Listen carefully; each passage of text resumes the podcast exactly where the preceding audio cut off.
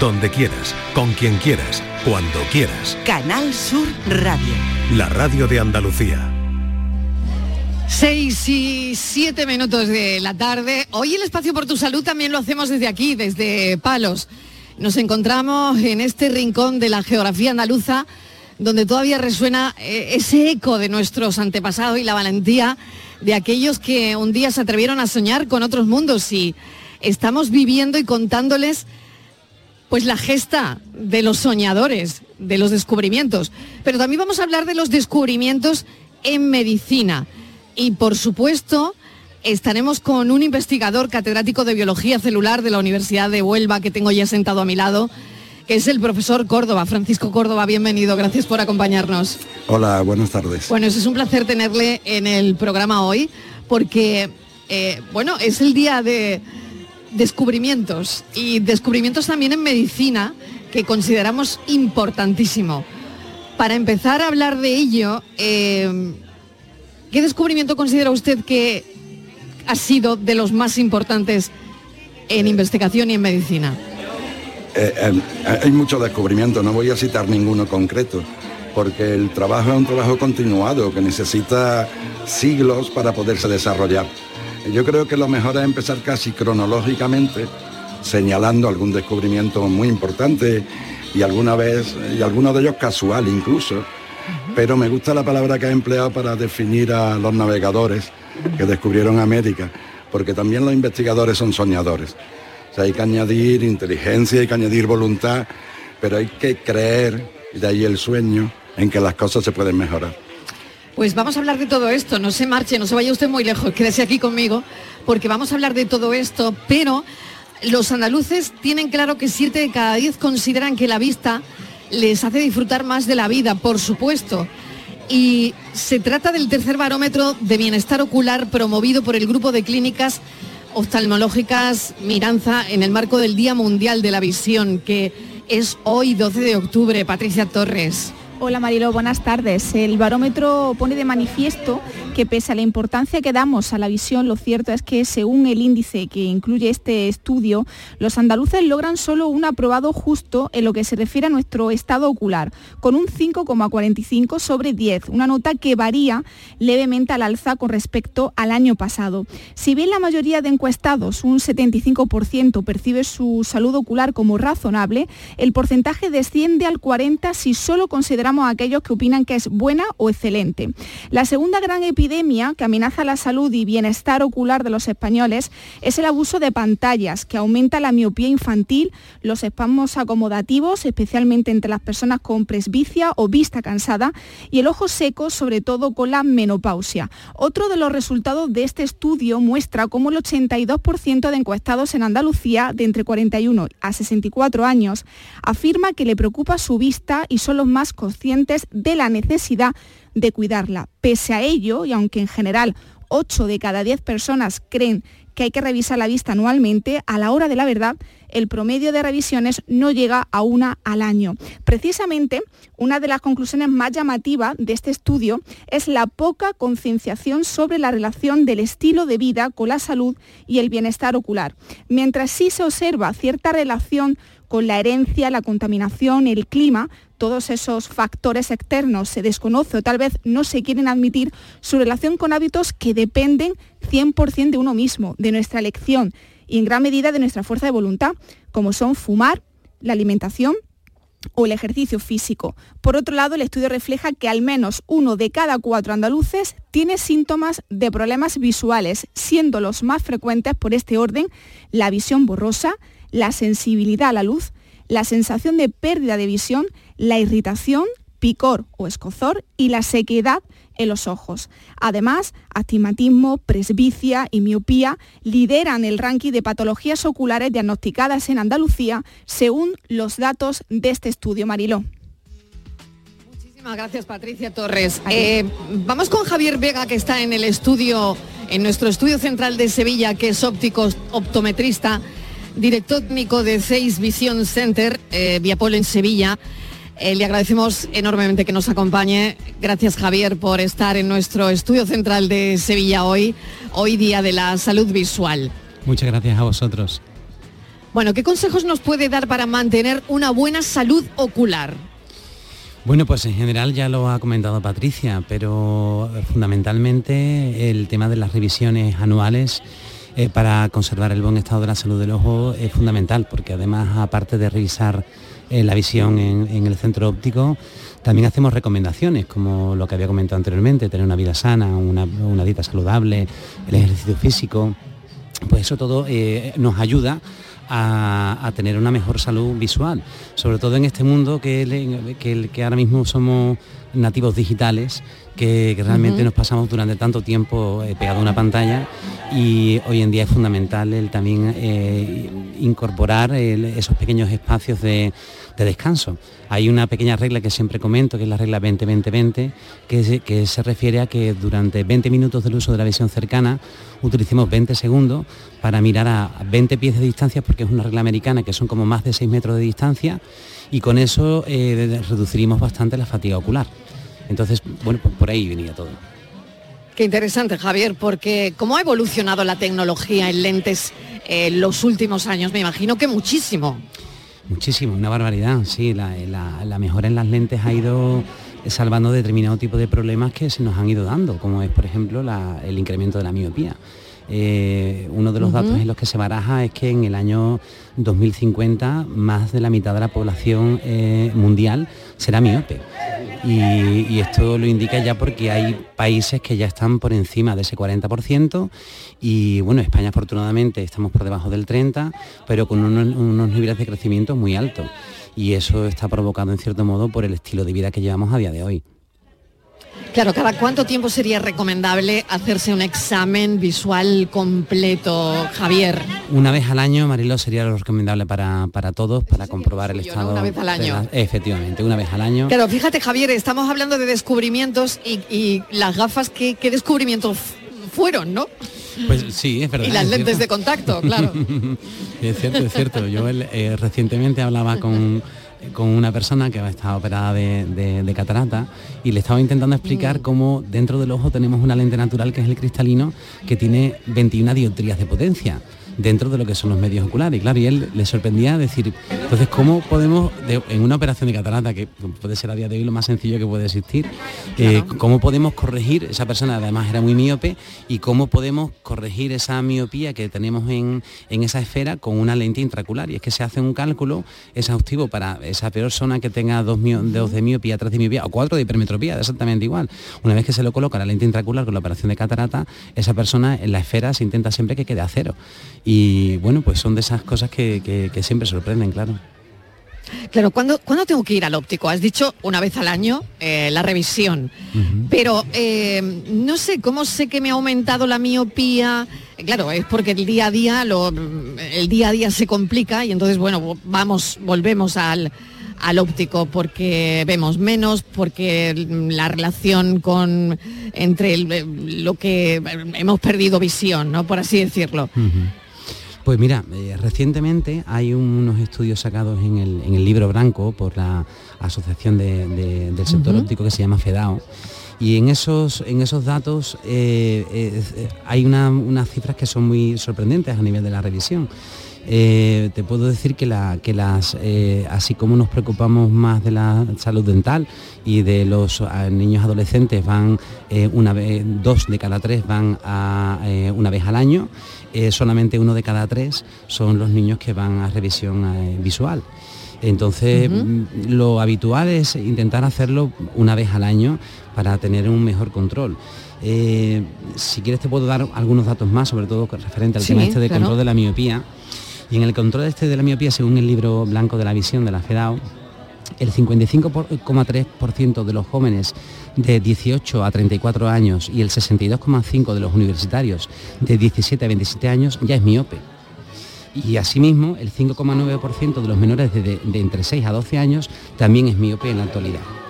Eh, muchos ellos podrían superar la barrera de esas seis diotrías que podrían convertir en el futuro en unos en un ojo patológico. Con lo cual realmente creo que la, que la visión a día de hoy todavía no tenemos ese nivel de conciencia porque, porque siempre vamos, como tú comentabas, siempre vamos a, la revisión de la visión cuando notamos algo, cuando notamos alguna, alguna molestia. No solamente a lo mejor puede ser una falta de visión, sino que a lo mejor encontramos pues unas ciertas molestias o eh, picor en los ojos, en escozor o eh, un excesivo parpadeo, eh, pero siempre que hay alguna molestia no se hace de una forma preventiva. Javier, en cuanto a la luz azul de las pantallas, que creo que esto también nos preocupa, es realmente perjudicial para nuestros ojos. Eh, la luz azul de las pantallas lo es, no lo es. Eh, ¿Ayudan las lentes con filtro o, no? Porque creo que esto es importante ¿no? a la hora de eh, ir a buscar una lente que nos ayude con las pantallas azules. Sí, es, mm, eh, eh, por supuesto que es importante, pero más importante lo es aún el hecho de estar eh, teniendo un control de la, del ultravioleta, de la luz ultravioleta, que hoy en día todavía no se tiene la suficiencia conciencia de, que nos tengamos que estar protegiendo continuamente de las radiaciones ultravioleta. El tema de la luz azul, pues bueno, el tema de la luz azul es un poco controvertido muchas veces desde el punto de vista así más médico, porque si bien está completamente demostrado que los dispositivos electrónicos, eh, sea el móvil, eh, la tablet o incluso un propio televisor también lo emiten, eh, aunque tengan su protección adecuada, siempre es mejor utilizar un filtro que además que complemente esa absorción. Lo que ocurre es que el uso continuado de esos filtros, una persona se hace una gafa y se hace una gafa para mucho tiempo habitualmente. La reposición de las gafas más o menos está cada 3,4 años. Entonces pues la usa para todo uso. Entonces ahí es donde digamos que está un poco el problema, porque el filtro de luz azul no, no estamos continuamente expuestos a un excesivo uso de la, de la luz azul. Entonces, por ejemplo, para una persona que utilice una gafa de cerca nada más, pues es un complemento añadido importante. Para una persona que tenga un uso continuado, pues depende del caso, sería conveniente o no sería conveniente, pero no tenemos que estar pensando que el filtro de luz azul es, decir, eh, nos va a evitar eh, todo tipo de problemas porque, porque no es así. Entonces, habrá personas, creo que cada caso eh, hay que estudiarlo y para personas que hacen un uso continuado de la gafa, que tienen una cierta fotofobia, que tienen algún tipo de, problemas a nivel del polo anterior del ojo, pues eso es un complemento que le, va a ayudar, le va, le va a ayudar, pero no tiene por qué serlo para todo el mundo, Marilón. Me va a permitir, Javier, que incluya en la conversación a Francisco Córdoba, que es mi invitado especial de hoy en este espacio por tu salud, porque queríamos hablar de los descubrimientos y lo tengo aquí a mi lado en palos, en este muelle de los descubrimientos. Es catedrático de Biología Celular de la Universidad de Huelva. Eh, profesor, el ojo, el ojo que tanto estudiáis los biólogos, ¿no? Y desde luego todo lo que ha supuesto el descubrimiento de de ver mejor, el descubrimiento de las lentes y el descubrimiento de las lentillas, ¿no? Eh, es casual o parece casual, pero al primer científico, que no lo era por cierto, que yo quería citar, es a una persona que perfeccionó las lentes y creó los primeros microscopios, sin los cuales sería imposible, en fin, la investigación de las células, de las bacterias, microbios. Fíjese qué importancia, ¿no? qué importancia tiene el, el descubrir que a través del microscopio se podían ver enfermedades y curar enfermedades. Fue, fue un principio en a finales del siglo XVII, hace ya 300 años.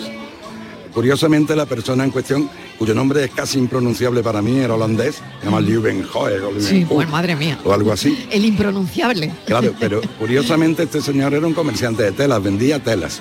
Entonces, para ver la calidad de las telas, inventó unas lentes, inventó unos microscopios con lo cual podía, en fin, ampliar los hilos que formaban las telas. Y fueron los primeros microscopios. Este señor, curioso, eh, pues vio las primeras células, los primeros espermatozoides, los primeros microbios, etcétera. Ahí empezó todo, ¿eh? Totalmente, y, tanto que empezó todo. Fíjese que hablábamos de los curvimientos, eh, bueno, en este muelle de las carabelas, ¿no? Con, con la nao, con eh, con las carabelas aquí mm, siendo, eh, estando muy presentes de lo que es el día de hoy, ¿no? Y tenemos eso también, descubrimientos en medicina que hoy eh, queríamos compartir con los oyentes y este es uno de ellos.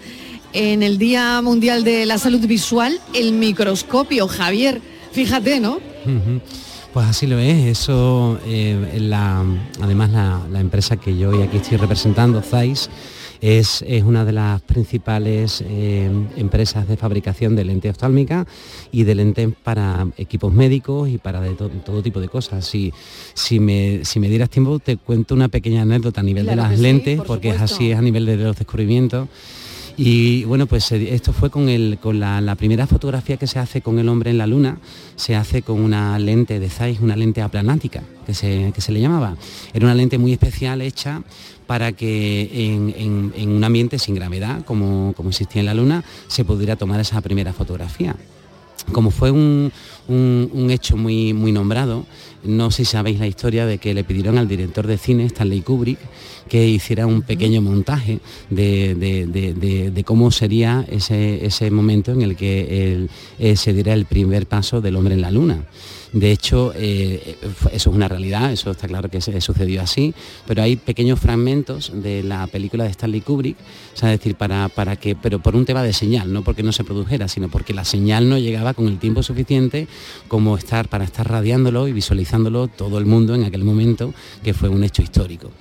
Y bueno, pues esas primeras imágenes se tomaron con esa lente atlántica y el, director de cine pidió quedarse con esa lente y hizo una, una, película que se llama A la luz de las velas, donde una película ambientada en un momento en el que no existía la electricidad, ¿sabes? decir, que eh, creo que era el siglo XVII, pues ahí es toda la película se hizo solamente con las luces de las velas y hoy en día puedes ver la película y no te da la sensación de que, de que, de que eso no estuviera hecho con unas luces artificiales, debido a esa lente tan especial como era la lente aplanática de Zeiss.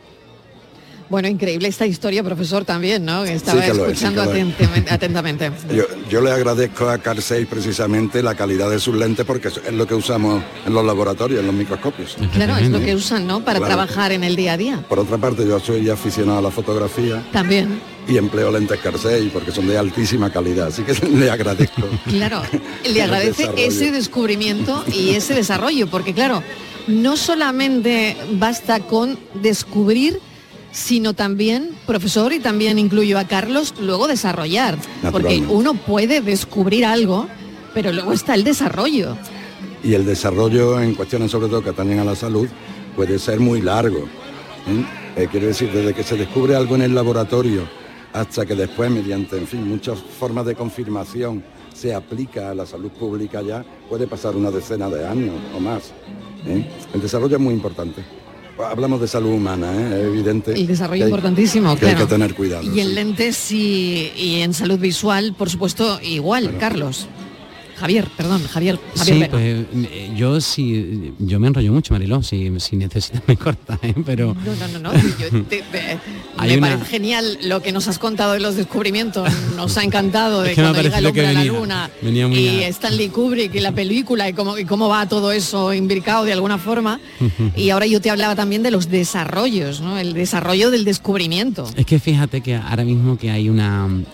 lo último que ha presentado Zai es una lente para el control de la miopía porque como he comentado antes, ese incremento que había tan grande en la miopía, eh, pues eh, se, ha, se, ha, investigado cómo, podría, cómo se podría hacer para, esos fenómenos fisiológicos que se producen en el ojo cuando esa miopía aumenta, eh, cómo se pueden contrarrestar. Entonces, recientemente se presentó en la, eh, Sociedad Española de Oftalmología esta lente, que ya no es la única que existe en el mercado, ya hay otros fabricantes que también la tienen. Pero en concreto esta lente de Zeiss está dirigida para, para eh, esos miopes, jóvenes que, están abocados a tener una miopía magna en el futuro, eh, poder reducirle ese incremento, no quitarlo, porque quitarlo es muy complicado, porque depende de muchos factores, incluso el aspecto genético, pero sí por lo menos reducirlo si una persona hubiese tenido un incremento de una diotría o de una diotría y media por año, pues reducirlo a que hubiese sido a lo mejor media o 0,25 o 0,75, depende de cada caso, ¿no? Pero lo que sí está claro es que la investigación ha hecho que eso a día de hoy sea una realidad, no para eliminarla, pero sí para contrarrestarla. Y si, si os comento un poco cómo es el funcionamiento en sí del, incremento de la miopía, el incremento de la miopía se produce por una longitud de un aumento en la longitud axial del ojo. El ojo incrementa de tamaño eh, en su longitud axial, eh, provocado por, diferentes factores, como os comento, pero hay un efecto que se produce y es el, se le llama el desenfoque hipermetrópico, y es que cuando eh, se gradúa una persona, una persona que tenga 3 dioptrías de miopía, se la pone para que esté viendo justamente en la zona central, que es la mácula, donde podemos estar viendo el 100% de visión. Pero claro, el ojo es curvo, entonces, eh, el, ojo no, tendría que tener en la parte periférica tanta cantidad de graduación, porque al tener tanta cantidad de graduación se, desenfoque, se produce un desenfoque hacia detrás del punto retiniano y el ojo tiende a, eh, a contrarrestarlo aumentando en longitud. Pues la tecnología a día de hoy ha hecho que esa, una lente oftálmica que podemos eh, tener en, una gafa, eh, la podamos utilizar para que en la parte central estemos viendo suficientemente bien en lo que nuestra agudeza visual nos permite y en la parte periférica estemos viendo con menor cantidad de graduación para que no se produzca ese desenfoque. Eso a día de hoy eh, se ha demostrado que es una realidad. Y, gracias a eso, lo que pasa que es bastante reciente, estas lentes llevan en el mercado, en el mercado europeo, porque en el mercado asiático, como tenían un nivel de incremento de, miopía mucho más alto, ya estuvieron los, ya, ya se estuvo ensayando y ya se estuvieron comercializando desde hace eh, no, me quiero equivocar, ¿no? Pero puede ser perfectamente hace 20 años, ¿no? A día de hoy eh, llevamos en, España y en Europa más o menos en torno a unos dos o tres años que se está utilizando ese tipo de corrección y los ensayos clínicos que se han hecho para, para, comprobar que ese incremento era una, ese, no incremento era una realidad, es, completamente cierto. Es cierto que los estudios que se han hecho, se han hecho los estudios en raza asiática, no se ha hecho en la raza caucásica. es decir, pero no se esperan unos valores muy diferentes de los que tengamos eh, también en, Europa. De hecho, a día de hoy se está realizando un estudio, un ensayo clínico, que lo está llevando a cabo ZAI junto con la eh, Universidad Complutense en, toda España y donde ZAI Pues hemos participado también en él para, hacerlo en, España y, tener los datos no solamente de los resultados de Asia. Y a día de hoy los, los, chicos que nosotros estamos llevando en nuestro centro, te puedo decir que después de casi un año no han incrementado la miopía en nada. Muy bien, tenemos una llamada que es Carmen, que nos está llamando desde, desde Málaga. Carmen, bienvenida, ¿qué tal? Vamos a pasar su llamada. Hola Carmen. Muchísimas gracias por su atención. Mire, eh, gracias por llamar. Eh, eh, muchas gracias a ustedes por atendernos. El día 2 de, vamos, en agosto me ha visto una oculista y me ha dicho que había aumentado mm, la falta de visión, o sea, la pérdida de visión en el ojo derecho, que es donde tengo la degeneración macular. Sí. Pero que como es una degeneración macular seca, no se ponen inyecciones en el ojo como se ponen cuando son húmedas, que aunque no, no mejoran mucho, pero a, veces retienen un poquito eh, la pérdida de visión. A ver, si usted me daba alguna esperanza de que haya algo que que no pierda la visión de ese ojo, porque me dijo, ahora ha perdido mucho, en estos ocho meses que hace que vino usted, ha perdido un tanto por ciento importante en el ojo derecho. Pues, pues, vamos a ver qué le dice Javier. Javier, adelante. Pues, Carmen, muchas gracias por llamar y, escuche lo que le, comenta Javier. Muchas gracias. Eh, muy buenas, Carmen, y gracias por tu llamada. La degeneración macular tiene dos formas, como había comentado, comentado el doctor, la, que es atrófica o seca y la húmeda. Entonces, con la húmeda eh, sí hay que hay un tratamiento, que son las inyecciones intravítreas para intentar pues, que pase al otro estado, para intentar que pase a ser seca. La seca no es degenerativa, entonces la falta de visión que ha perdido, esa no se puede recuperar desgraciadamente porque no hay ningún tratamiento para la demás seca pero que, cada día se están investigando más. ¿eh? Pero a día de hoy no, existe algo que pueda llegar a recuperar la visión de lo que ya se ha perdido. Pero en la húmeda sí, en la húmeda las inyecciones intravítreas están dirigidas a intentar controlarlo y que eso no avance. Cuando se tiene seca, eh, eh, no avanza, no avanza. Entonces lo, único, y, ahí volvemos a decir lo que es tan importante como es la prevención, porque es algo que no, se da cuenta el paciente, pero eso sí el médico, en el momento en el que lo ve con una revisión, que en su caso me imagino que le habrán dicho que sea cada seis meses, será temprana una vez que se lo han identificado, pues entonces para ir controlando que ese estado no cambia, porque sí que es cierto que hay veces que puede ocurrir un cambio. Entonces lo importante es tenerlo controlado para que si en un momento determinado esa, esa situación cambia, se le puedan eh, eh, poner el tratamiento. A día de hoy en, la seca no existe, no existe más. Recuperar no, pero tampoco va a perder. Carmen, pues esperemos que le hayamos podido orientar de alguna forma, ¿de acuerdo? Muchas gracias, buenas tardes. Gracias, un saludo, ¿no? Bueno, las lentes, la salud visual, todos esos descubrimientos que nos llevan a, bueno, pues a, un, a buen puerto, ¿no? Como, como a los marineros, profesor, ¿no? Claro. Sí. Eh, yo insisto en que el esfuerzo de muchas personas, eh, muchas veces anónimos, eh, dirigidos ciertamente por, por personas que con su trabajo, muchos años, de acuerdo, pues han conseguido grandes cosas. Eh, por ejemplo, lamentablemente hace poco hemos tenido una pandemia de, COVID. De COVID. Entonces volvimos a recordar, se nos había olvidado que existen virus que nos provocan enfermedades, que esas enfermedades se pueden contagiar, pero por suerte se desarrolló una vacuna que nos hemos puesto todos tres veces, cuatro veces, ¿eh? y, que, y que, en fin, este año precisamente el Premio Nobel de Medicina se lo han dado a los que han desarrollado creadores, de esa vacuna, ¿no? sobre todo a una, creadora a, la que no le pagaban además el...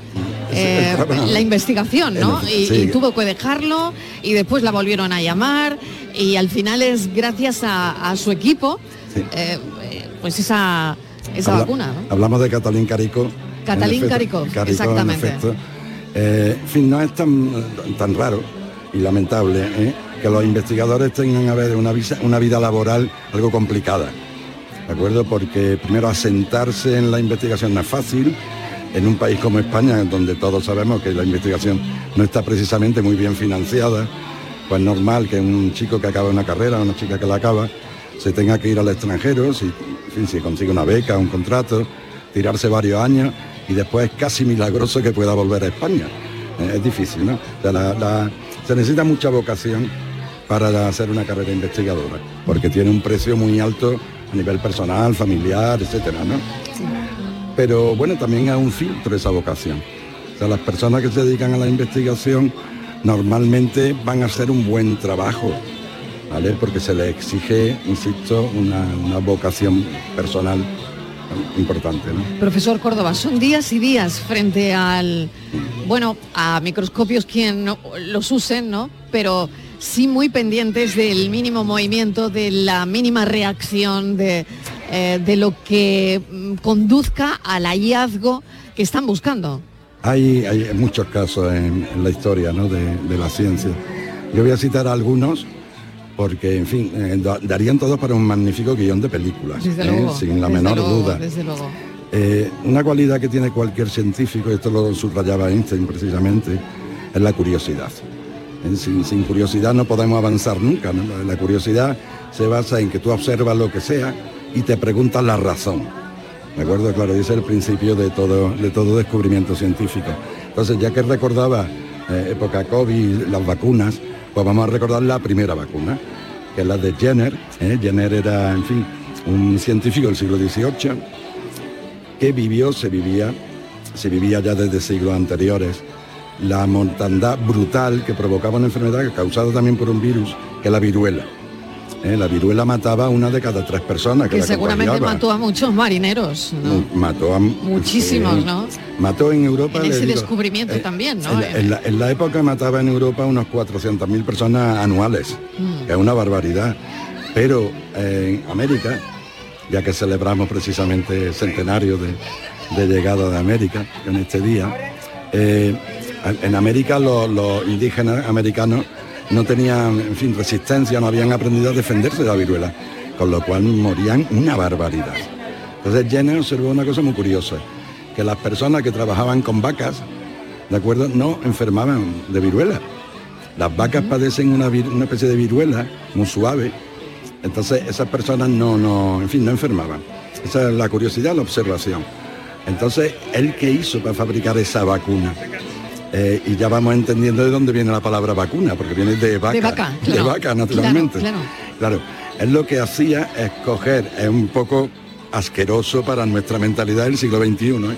pero él cogía pus y una especie de roncha, la voy a llamar así, pústulas de las vacas. Y con una lanceta, en un cuchillito, ¿eh? lo, lo inyectaba, lo unía a la piel de una persona. Y con eso la inmunizaba. ¿De acuerdo? Entonces eso lo hizo por primera vez ya con un niño. Eh, el niño no enfermó de viruela, tuvo los efectos secundarios de muchas vacunas, ¿eh? un poquito de fiebre, todo este tipo de cosas, pero no enfermó. Y ahí empezó toda la época, en fin, que por suerte desarrollamos hoy en día y la mayoría aplicamos, ¿eh? que es la época de vacunarnos y nuestros programas de vacunación. Exactamente, ahora ¿Eh? mismo la de la gripe y la de la COVID y, para los niños pequeños eh, para evitar la bronquiolitis. Muchas vacunas. En fin. De hecho, hay que ser tan importante, ¿no? Hay que ser muy irresponsable para no vacunar en particular a los niños. Este, en fin, este grupo... De, personas que se denominan a sí mismos antivacunas. Exactamente, bueno, que ahí están, ¿no?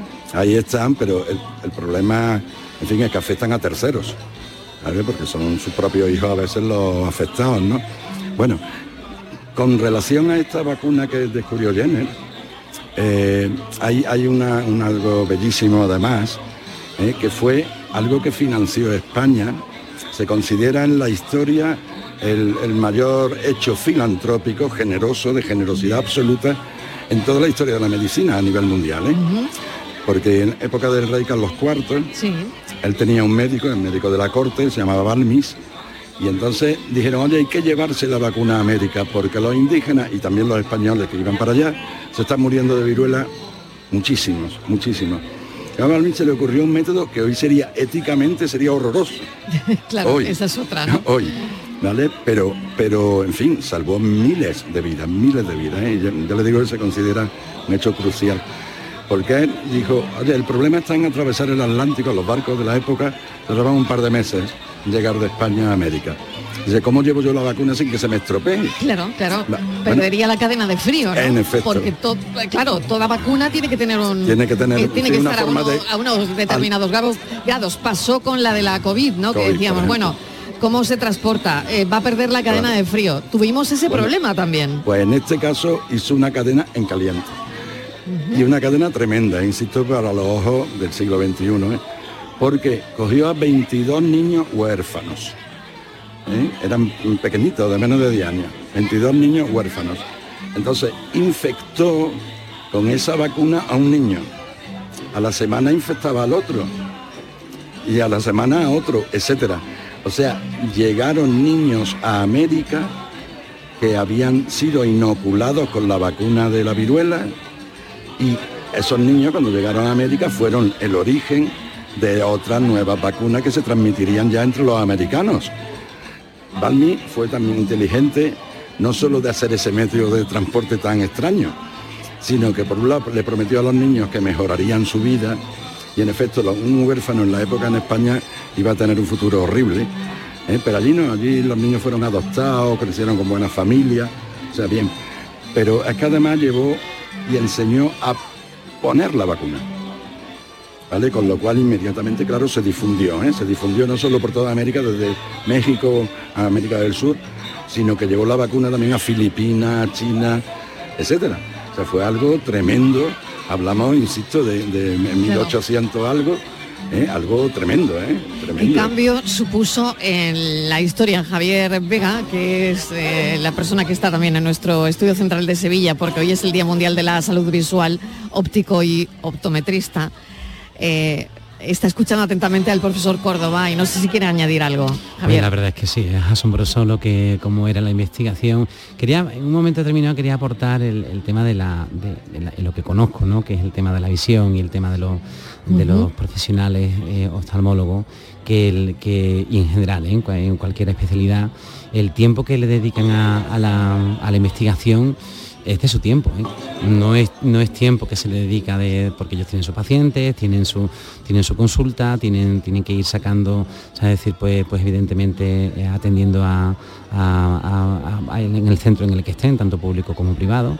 Y, pero la parte siempre tienen alguna parte de, tiempo para coger para, para dedicar a la investigación, los que, los que les gusta hacerlo, que son muchos a día de hoy y, la verdad es que no es, no, es suficientemente, eh, eh, no, lo valoramos suficientemente hasta que nos ocurre una cosa como os habéis comentado, el tema de, la pandemia, una pandemia así de este tipo que, lo podemos tener. Hoy en día, por ejemplo, a nivel de la, de la visión hay estudios como el comentado de la miopía y otros, y otros muchos eh, que se refieren al tema de ojo seco, que es otra también de las batallas que se está librando con el tema de, de las patologías oculares.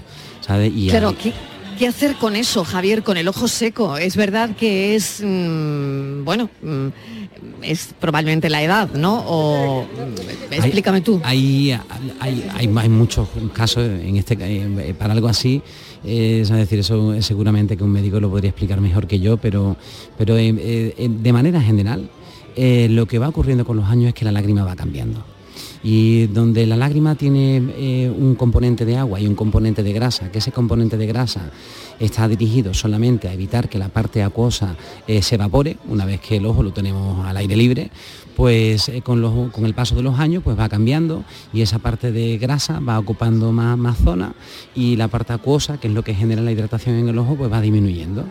Y lo más habitual, lo más común es cuando te encuentras las personas así más mayores que te dicen, cuando le, recomiendas que se pongan una lágrima artificial para complementar su, lágrima, eh, te dicen, pero, pero ¿cómo voy a poner una lágrima artificial si mis ojos nada más que hacen llorar? decir, y el ojo llora porque se encuentra seco y produce más cantidad de lágrimas, pero al mismo tiempo esa lágrima que produce no hidrata suficientemente. Por eso el utilizar una lágrima artificial complementaria para, que restablezca los parámetros que, que se producen en el ojo no solamente es eso, hay, hay otras muchas, hay otras muchas técnicas que utiliza el oftalmólogo para, para, intentarlo controlar, eh, porque hay muchos tipos de, ojos secos, ¿no? Eso nos daría para, para nada más que con eso para todo un programa. Pero... Para todo un programa que, bueno, que ya de entrada, que ya de entrada eh, me lo apunto, Javier, ¿eh? me lo apunto el asunto del ojo seco porque es verdad que hay muchas personas con este problema. Y no sé si, bueno, hay muchas preguntas, ¿no? Y, gente que acude también, eh, mezcla los remedios naturales, remedios caseros con con remedios, mm, pues eso, con gotas. algunos, algunos serán mejores que otros, desde luego, pero, bueno, siempre que no sean tampoco naturales y no sean ninguna barbaridad, o sea, bueno, pues ya nos lo ha explicado el profesor Córdoba antes, lo que se hizo en su momento con esos niños para, y, bueno, y acertaron, ¿no? Pues yo creo que yo soy también de muchos de los remedios naturales, ¿no? Pero, pero la principal, por ejemplo, en el caso en concreto de los ojos secos, con que tuviéramos la, la precaución de, por ejemplo, el eh, utilizar menos los dispositivos electrónicos, ya tendríamos ahí una, una parte de la batalla bastante conseguida porque lo que sí se sabe es que la frecuencia de parpadeo eh, disminuye mucho cuando estamos utilizando un dispositivo electrónico. Y si disminuye la frecuencia de parpadeo, pues al mismo tiempo el ojo se encuentra más seco. En casos, además de personas jóvenes, es decir, que no tendrían por qué tener eh, un ojo seco patológico. Es decir, entonces con precauciones simplemente como tener un, de esos hábitos un de número de horas determinadas. Efectivamente, claro. efectivamente. Y, en caso, pues, por ejemplo, de los niños que no fueran de un mayor tiempo, de, las dos horas de uso, que sé que es difícil de, hacerlo y de, cumplirlo, pero que por lo menos tenemos que tener en la mente ese objetivo sano para, para, que, para que podamos encontrarnos mejor simplemente, porque eh, como ya ha comentado Patricia en el, en el, estudio que se había dado por, por la clínica Miranza, es de los sentidos que, cuando no lo tenemos eh, lo echamos mucho en falta. Es decir, nos no, sirve para vivir, para trabajar, nos sirve para desenvolvernos, para desarrollarnos y, a la persona que le, que, le falta pues eh, tiene que reinventarse y tiene que reorganizarse para vivir la vida de otro modo. Estamos hablando con Javier Vega Óptico, optometrista, director técnico de ZAIS Vision Center en Sevilla, porque hoy es el Día de la Salud Visual. Y también, como estamos en el muelle de los descubrimientos, estamos hablando con el profesor Córdoba, es catedrático de Biología Celular de la Universidad de Huelva, que nos está poniendo sobre la mesa algunos descubrimientos que han revolucionado el modo en que comprendemos la salud y la enfermedad. Descubrimientos que han llevado a la creación de tratamientos que salvan vidas. Por ejemplo, hemos hablado de la vacunación, profesor, Y ahora me gustaría hablar de las radiografías también, ¿no?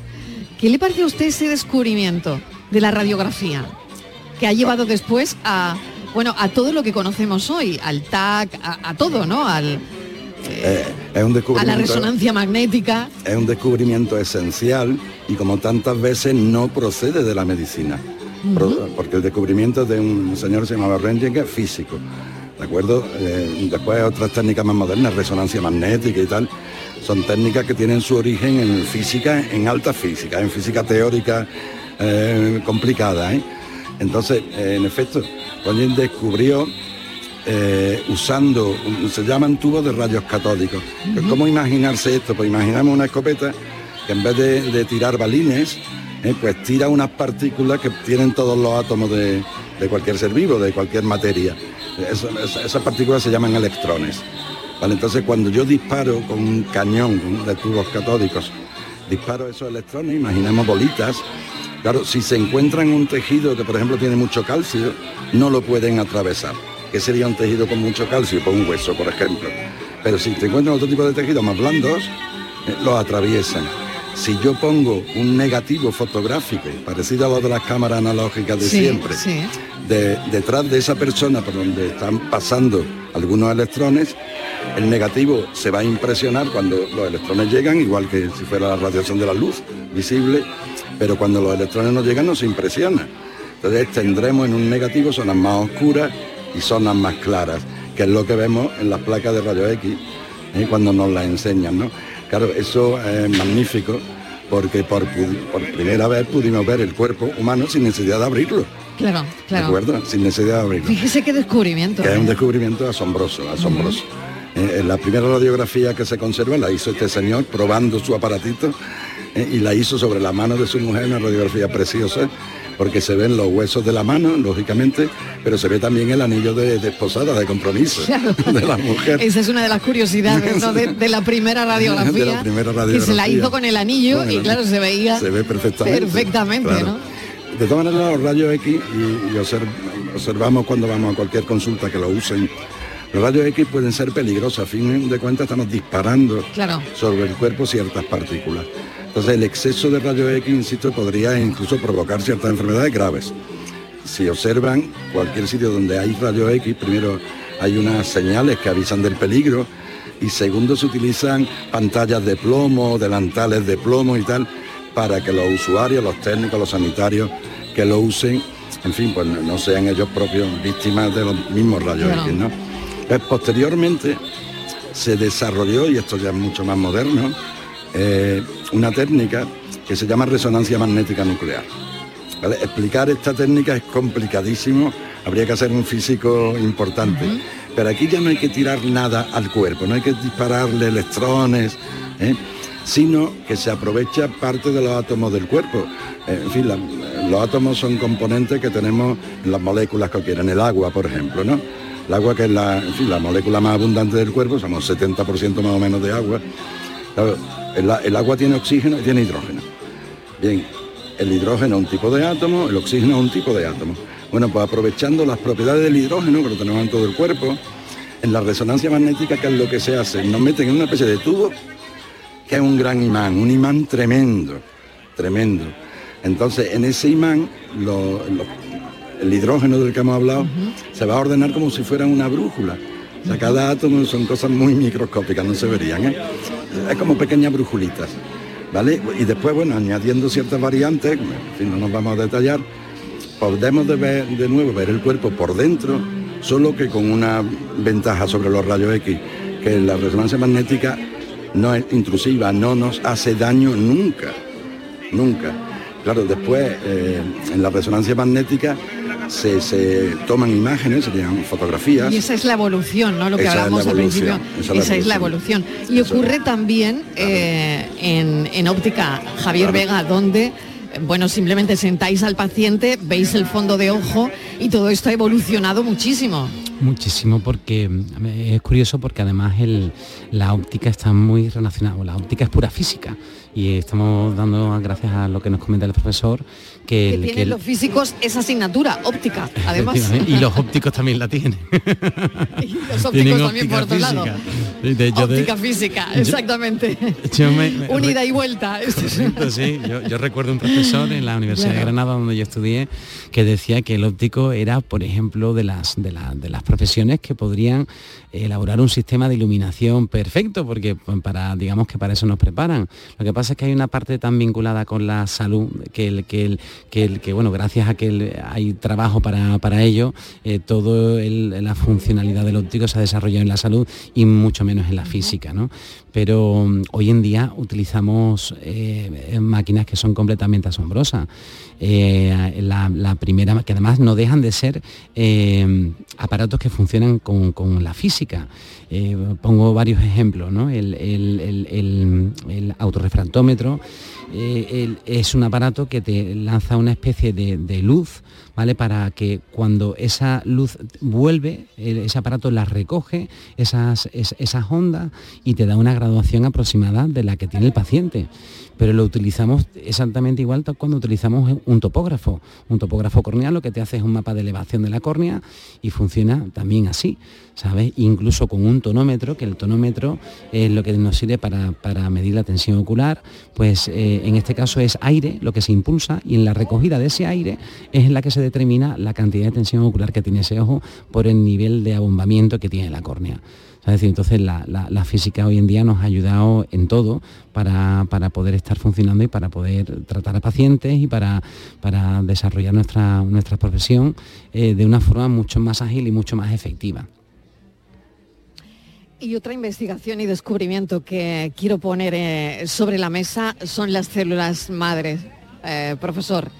Las células madre tienen ese potencial de, de convertirse en cualquier tipo de célula del cuerpo, lo que hace que sean muy valiosas para el tratamiento de muchas enfermedades, incluida las enfermedades oculares también, ¿no? Hemos visto, ¿no? La regeneración también de córnea, macular, en fin, todo esto que funciona eh, bastante ahí las células madre. las células madres son un descubrimiento ya muy reciente eh, en fin, se, sabe de su existencia, pero el poder manipular esas células es bastante complicado, ¿eh? muy complicado. Eh, entonces, una célula madre, ¿qué es? me voy a ir al momento de, nuestra concepción. Cuando papá y mamá unen sus dos células, el espermatozoide y el óvulo, se crea una pequeñita célula, se llama cigoto. Bien, esa célula se va a multiplicar, se va a pasar el tiempo y esa célula, por un lado, contiene todas las instrucciones para hacer a cada uno de nosotros, pero de esa célula van a salir los tejidos del corazón, músculos del cuerpo, eh, los tejidos del cerebro, de los pulmones, del hígado. O sea, esa célula es capaz de hacer todo, un cuerpo completo, un cuerpo completo. Bien, entonces mm, con la investigación, en fin, de muchos años y tal, pues se descubrió primero que había células madre, obviamente en el embrión, de hecho se guardaban hasta el cordón umbilical porque puede haber células madres, embriones de cuatro o cinco días solo. Y se donaban, ¿no? Sí, sí, se donaban. ¿eh? Y en fin, existen bancos de embriones y, tal. Pero también se descubrió algo muy importante, que las células madres en un cuerpo adulto también existen. Hay que buscarlas, hay que, en fin, saberlas buscar, ¿de acuerdo? Saberlas cultivar. Estas cosas se pueden cultivar en el laboratorio como uno cultiva, no sé, una maceta con algo, pues uno puede cultivar células madres y sus aplicaciones pueden ser infinitas, pero estamos hablando ahora ya de futuro. ¿eh? Ahora se están empezando a hacer cosas. Eh, pues, le pongo un simple ejemplo, ¿no? Eh, por ejemplo, cuando se descubrió la insulina, pues se descubrió una hormona, la insulina es una hormona que fabricamos en el páncreas, que las personas con diabetes pues, pueden ser defectuosos en esa hormona. Bien, la insulina se empezaba a, a obtener de páncreas, de cerdos, de vacas, fue costoso. Después, en fin, con unas técnicas muy curiosas, hoy la, hoy la fabrican bacterias para nosotros. Vale, pero muy recientemente se han utilizado células madres para reemplazar a las células estropeadas del páncreas, con lo cual esas células madres pueden fabricar insulina. Si eso funciona, pues sería un remedio para siempre, para la persona diabética. Claro, las posibilidades son infinitas.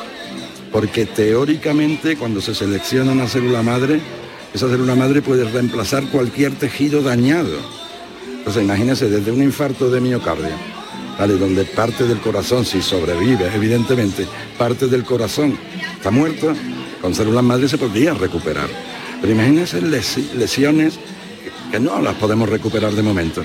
Eh, un accidente que en la médula espinal se, se rompe, lo voy a decir así, ¿vale? Eso no se regenera. ¿eh? te condena, en fin, una parálisis, tal, ¿no? Imagínense que pudiéramos, con células madre, regenerar completamente el tejido nervioso. ¿eh? Pues sería fantástico, ¿no? Sería una solución maravillosa. De momento es ciencia ficción, pero tenemos los datos suficientes para que sea cada vez menos ficción y cada vez más realidad. Le voy a agradecer, profesor, que nos haya acompañado Francisco Córdoba, catedrático de Biología Celular de la Universidad de Huelva, en este sitio maravilloso de los descubrimientos, nosotros hablando también de descubrimientos en investigación en salud. También Javier Vega, óptico optometrista, gracias por habernos acompañado. Es el Día de la Salud Visual y ha sido un placer. Igualmente. Muchas gracias.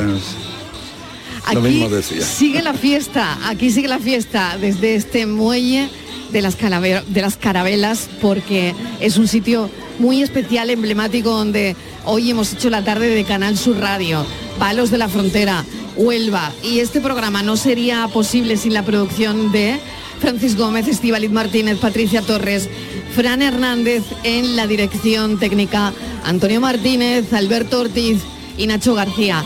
Gracias a todos por este programa de hoy y gracias también a los que descubrieron e, hicieron que este rincón de la geografía andaluza resuene con ese eco de los antepasados y con esa valentía de aquellos que un día se atrevieron a soñar con otros mundos. Vamos a seguir soñando todos. Gracias por hoy.